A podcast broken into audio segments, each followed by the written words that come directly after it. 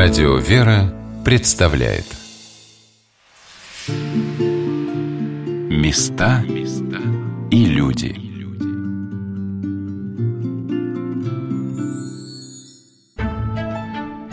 Бежецк – небольшой тихий городок на северо-востоке Тверской области, и первые упоминания о нем встречаются уже в XII веке – на гербе поселения изображен пышный куст малины. Говорят, в старину она в изобилии росла в окрестностях города. И когда-то эти места облюбовали крупные купеческие роды. А как этот город с необычным названием живет сегодня? Здравствуйте, меня зовут Ольга Королева, и мы с вами отправляемся на Тверскую землю – Бытует легенда, что вообще это новгородские земли. Вот славянское освоение нашего края шло как раз с новгородских земель. И вот как раз бытует легенда, что вот однажды на новгородском вече происходит конфликт между знатными новгородскими родами. И побежденная сторона вынуждена была уйти из Новгорода, искать новые места для поселения, а вот сохранить себе жизнь.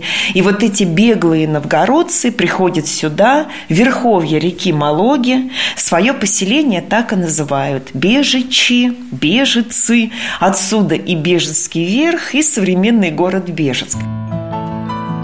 Заведующая Бежецким музеем Марина Панфилова рассказала мне, что город активно рос и развивался со второй половины XVIII века. В это время бежичане торгуют Ярославлем, Рыбинском, Угличем, Кашином, Новгородом, 1870 году через город проходит железная дорога.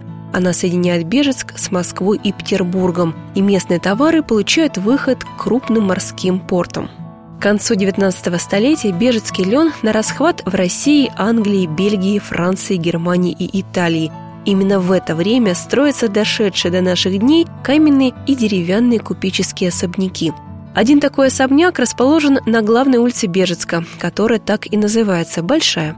Это дом семьи Неворотиных. Он выделяется среди прочих купеческих построек, и вот почему. Парадный вход каменного здания украшают четыре колонны, а на балконе карниз поддерживают фигуры атлантов. Не говоря уже об арочных окнах и скульптурах Фортуны и Гермеса на крыше – Приглашенный из Москвы архитектор взял все самое лучшее из барокко и классицизма, чтобы угодить бежецкому заказчику. Для комфорта в доме были водопровод и канализация, а во дворе невиданная роскошь – своя небольшая электростанция. А вот еще одна бежецкая жемчужина. Она стоит в стороне от центра, скорее даже на окраине – в 1895 году на месте ветхой кладбищенской церкви возвели собор Спаса нерукотворного образа с трехъярусной колокольней. Последняя, увы, до наших дней не дошла, зато сохранился сам храм приземистый с 19 главами из красного кирпича. Вместе с диаконом Алексеем Юдиным стоим на церковной площади. Из старины повелось, что бежичане решили устроить на кладбище городском поминовение своих усопших храм Воскресения Христова.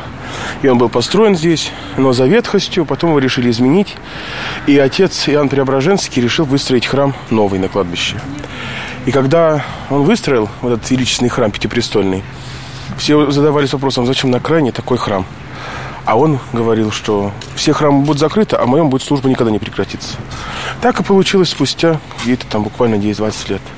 И ежичане, кто ездили к отцу Иоанну Кронштадтскому, да, российскому батюшке, он их в Бежичан привел, говорит, зачем вы едете ко мне, у вас есть свой Иоанн. Вот, и вот здесь похоронен вот у, у собора строитель храма Иоанн Преображенский, отец Иоанн. Великий человек, вообще такой. Вот эти дома, вот это все построено его иждивением – вот эти просворни были богадельни для мужчин, для женщин. И вот здание, где сейчас школа для слабовидящих, вот красное мы здание видим. Красное, да? Двух, да. Здание. Это было, э, так скажем, богадельня для престарелых священнослужителей. То есть вот священники, кто там, мама, может быть, монашествующие, одинокие, собирались и вот жили здесь, и за ним был уход постоянно. Рядом с могилкой отца Иоанна Преображенского в одной оградке похоронены еще несколько человек – а здесь э, родители, его родители... и странник Иоанн Иванович Троицкий. Единственный в своем роде, так скажем, странник-мирянин. Путешествовал он и в Святую Землю постоянно, на Афон они ездили. Вот они вместе вот с отцом Иоанном Преображенским принимали путешествие на Святую Землю, откуда они привезли много святынь в храм с тех мест. А сам он умер, скончался в Москве, Иоанн Иванович Троицкий. И такой духоносный человек, и вот он завещал себя похоронить именно здесь. И из Москвы его перевезли сюда, именно вот к своему другу, духовному другу, отцу Иоанну Преображенскому. А вот здесь, на кресте, который находится, здесь все, кто служили от начала храма строительства и до современных дней все духовенства и советского периода. Храм не закрывался в советский период. Так он вот по завету отца Иоанна Преображенского остался. Единственное, что удалось разрушить, это колокольня. Находящаяся, вот здесь стояла колокольня красного кирпича, очень высокая, трехъярусная. Вот ее действительно убрали. А это не смогли. Народ вставал. Народ просто вставал стеной у храма, и нет. А в 60-х годах, последний раз приходили закрывать храм, а, пришли люди из органов, и старосту зажали в храме, что давай ключи от храма. Староста вывернулся, вбежал в алтарь положил ключи на престол. И сказал, храм Божий, вот идите Бога забирайте. Никто не дерзнул зайти в алтарь и взять ключи с престола на храм. Так храм остался открыт. Проходите, пожалуйста. Входим в храм, обращая внимание, что передняя часть церкви, которую обычно называют притвором или трапезной, такая же по размерам, как и средняя часть храма.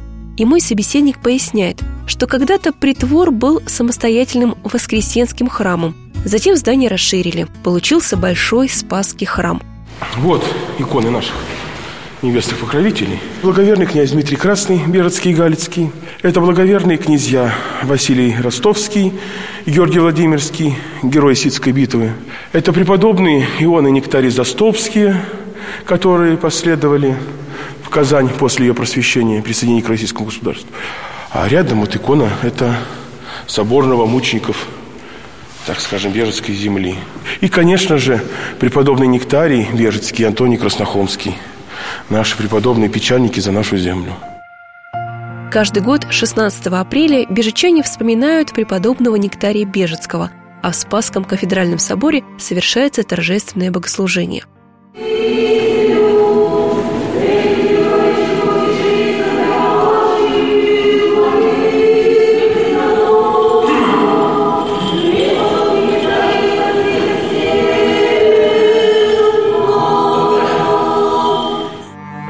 На литургии Пресвященный Филарет, епископ Бежецкий и Весегонский обращается к прихожанам с проповедью.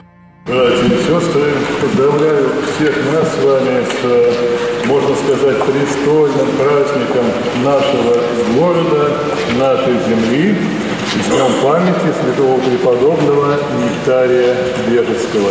К великому сожалению, полностью разрушен тот монастырь, тот храм Введенский, где под спудом почивали его святые мощи, и до времени Господь пока нам не открывает, где они находятся. Ну, а для нас это великая надежда. Мы молимся Ему, верим, что придет время, и святые Его мощи, они будут открыты, будем и мы иметь счастливую возможность помолиться перед ними и им поклониться. И, конечно, очень важно, что сохраняется не только память о этом великом угоднике Божии, но сохраняются те духовные традиции, которые были заложены преподобным и которые на протяжении многих и многих лет многими поколениями жителей Бежецкого верха созидались и сохранялись. По словам владыки Филарета, наследие преподобного Нектария Бежецкого огромно, и нам, современным христианам, есть чему у него поучиться – Преподобный Нектарий Бежецкий – это святой, угодник Божий, который подвязался здесь, в этих землях, в XV веке, и его наследие, плоды его трудов э, заложили определенный фундамент духовной жизни этой земли, Бежецкого верха. Историческая картина Бежецкой земли, она очень многообразная, она пестрая. Бежецкий верх являлся и новгородской вотчиной, и московской, и позднее он стал Тверской. Очень много исторических событий, как радостных, так и печальных, связаны с историческим э, наследием этого края. Но вот то духовное наследие, тот духовный фундамент, который был заложен преподобным Нектарием Бежецким, другими святыми угодниками Божьими, подвязавшимися на этой земле и их последователями, он всегда был прочной опорой нашей духовности, нашей государственности, нашей словесности и вообще всех сторон бытия нашей земли. О Нектарии Бежецком предание сохранило не так много информации. Жил в 15 веке, принял постриг в Троице Сергиевой Лавре, а затем пришел на Бежецкий холм под Тверью. Слезами, постом и бдением основал в этих местах Введенский монастырь и неустанно помогал людям. Скончался в 1492 году. Вот, пожалуй, и все сухие факты – каждый живущий э, на своей земле, где бы то ни было, э, и здесь, в Бежецке, и в других городах и весях, э, наверное, каждый христианин православный ощущает, чувствует молитвенную связь с нашими святыми угодниками Божьими и их небесное заступничество за всех нас.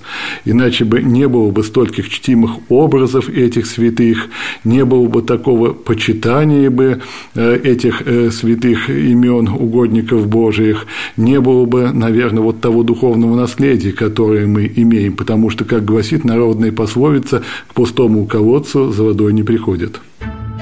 Сегодня на «Волнах Радио Вера» мы рассказываем вам о городе Бежецке и жизни прихода Спасского кафедрального собора. В главном храме Бежецка есть большая икона небесных покровителей города. На одном образе встретились древние святые и новомученики – жившая в прошлом веке, рассказывает диакон Алексей Юдин. Здесь есть святители, и священники, и монахи, и миряне. Все те, кто вот в 20 веке показал, что вера не убывает от человека. Она всегда остается даже в самый страшный час. Епископ Аркадий Бежецкий волей так, был назначен сюда решением. Но добраться до Бежецка так и не сумел. Но все равно Бежецкий почитается как небесный покровитель. Конечно же, интересны судьбы священников многих. Про них очень многих можно рассказывать. Как э, гнали, как семьи. Были еще живы дети вот, э, с наших священномучеников – и эти дети приходили к иконочке. Я помню, что вот были такие уже древние старушки, 90-летние. Она приходила, это была как раз дочка отца Якова Байкова. Она подходила и целовала, говорила, папа, с днем рождения. И понимаете, когда мы на них смотрим как на угодников Божьих, как на святых, а здесь она подходила как вот, вот папа, это мой папа. Вот, вот как-то запросто все. Это было очень удивительно. Всегда трогает мое сердце этот момент. Какие еще святыни есть в храме? В храме, а список с иконы Теребинской иконы святителя Николая, принесением вот этого образа из Теребинской обители, город Бирск был спасен от моровой язвы.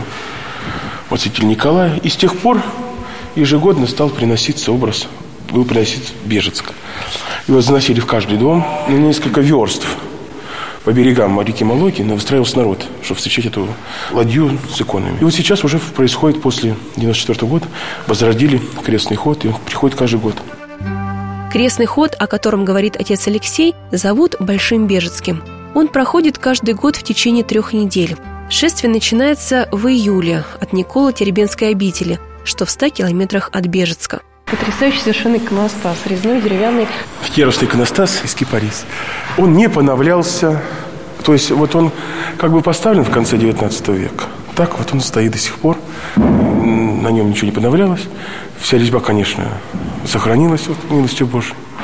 А кем он был сделан? Известны мастера?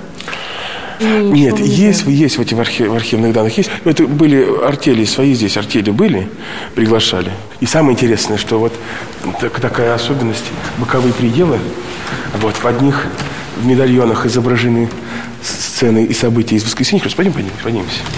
Воскресение Христова. Вот мы видим уверение Петра, да, Христос гроба, да, или воскресение Христова. Да, Лука и Клеопа, вот мы путешествуем Маус.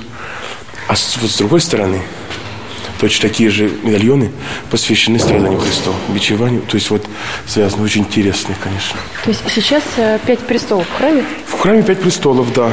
Центральный – это Спаса Нерукотворного. Южный предел у нас получается преподобного Сергия Радонежского и Черниговской иконы Матери Божией.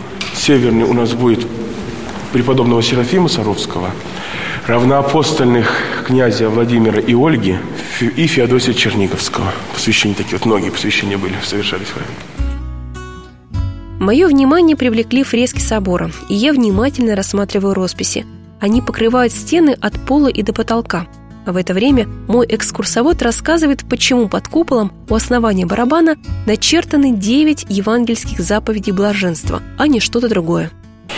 Росписи, фрески – это все конец 19 века. Все, да, не поновлялось. 97-98 года 19 века. Обычно на парусах в храмах пишут евангелистов, а здесь изображены все заповеди блаженства. А почему такая особенность? Они знают, это вот такая вот, видимо, задумка архитектурная. И вот видите, блаженны нищие духом, як этих и Царство Небесное, блаженны плачущие, блаженны кротцы, блаженны алчущие и жаждущие правды и активно насытиться.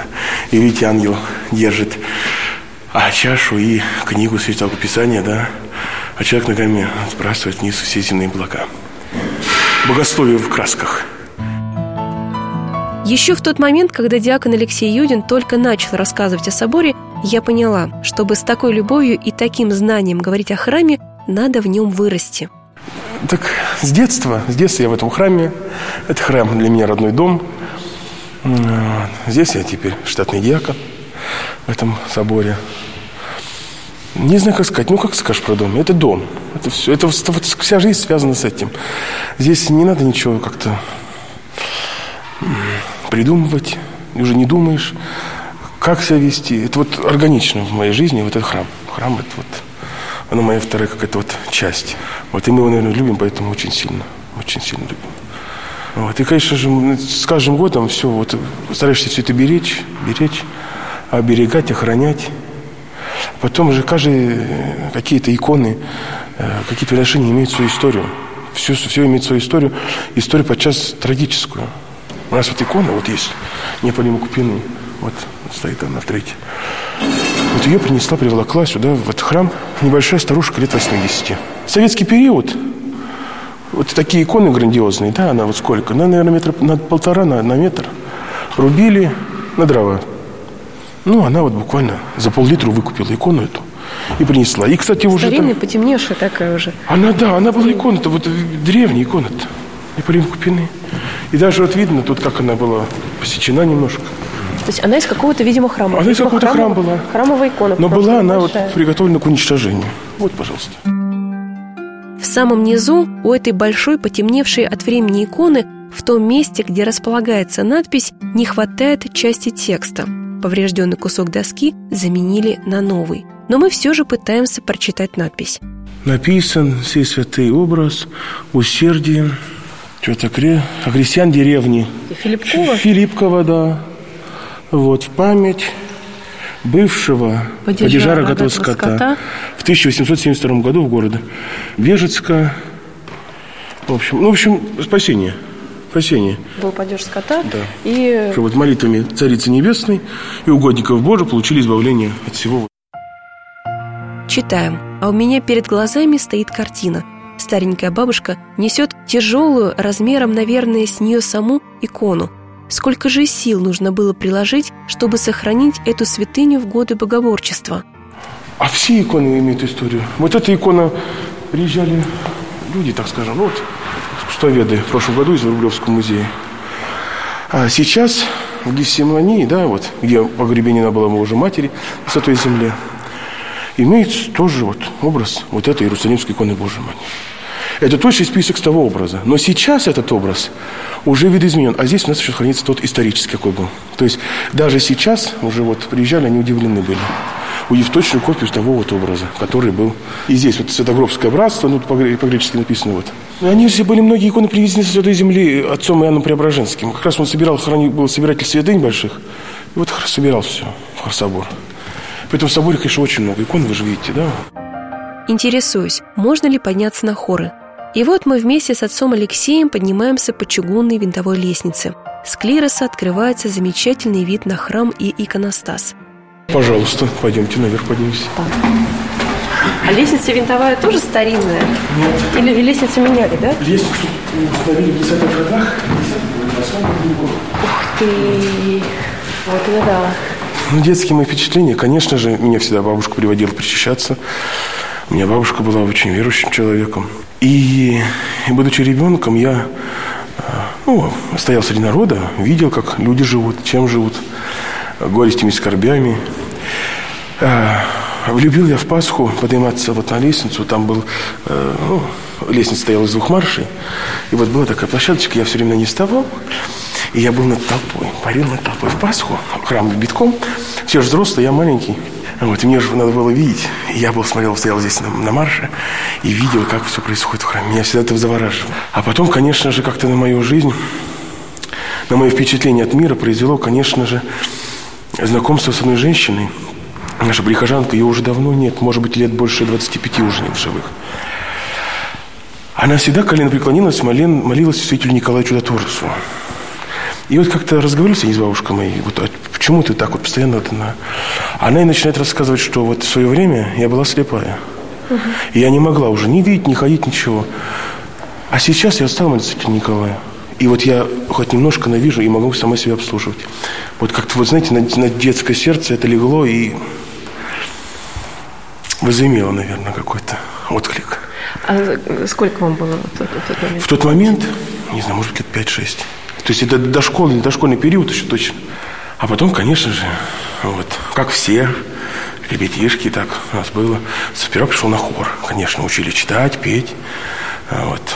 Были такие монахини, еще были постриженицы, э, так скажем, монастырей э, того общем, постриженницы архиереев, которые были викариями здесь в 30-х годах.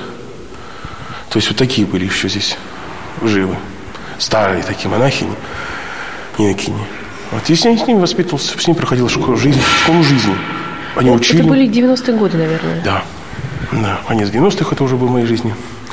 Вот. И это был, конечно же, грандиозный опыт. Это сейчас всех вспоминаешь с таким благоговением научили, так знаете, школу жизни преподали какую-то. Вот они научили какому-то не показному, бумажному, какому-то книжному, такому-то декларированному богословию и благочестию. А что ты его должен не декларировать это все, а просто жить этим. И все. И все будет просто в твоей жизни. Не надо ничего, скажем, заморачиваться, не надо ничего из себя выпячивать и выдумывать. Будешь жить органично, и все будет хорошо. В какой момент решили связать свою жизнь с церковью? Ой, какой-то, вы знаете, момент. Это был, конечно же, момент в жизни был. Мне было, наверное, ну, не знаю, может, лет 15. Может, лет 15 я твердо решил, что вот я хочу быть Сначала мне казалось, я хочу быть священником. Я не знал, как это все выразить. Вот я хочу быть. Вот. И, конечно же, когда я пришел на исповедь, стал поговорил с священником. Вот в моей судьбе, так сказал, большую роль сыграл отец Ярослав Шведов, вот секретарь нынешней епархии.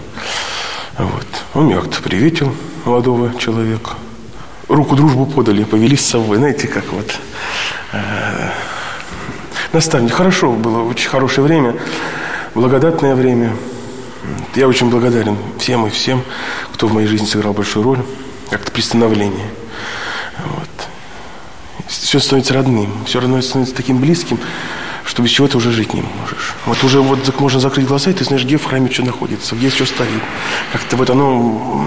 Храм должен быть не просто место, куда ты приходишь по воскресным дням, да? Не просто храм должен быть тем местом, так скажем, куда тебя привлекли либо радость, либо горе, либо какое-то событие в твоей жизни. должно быть место, куда тебя должно тянуть, как домой. Как постоянно домой. У нас бывает не всегда получается, да, мы все родители живут отдельно, мы живем отдельно.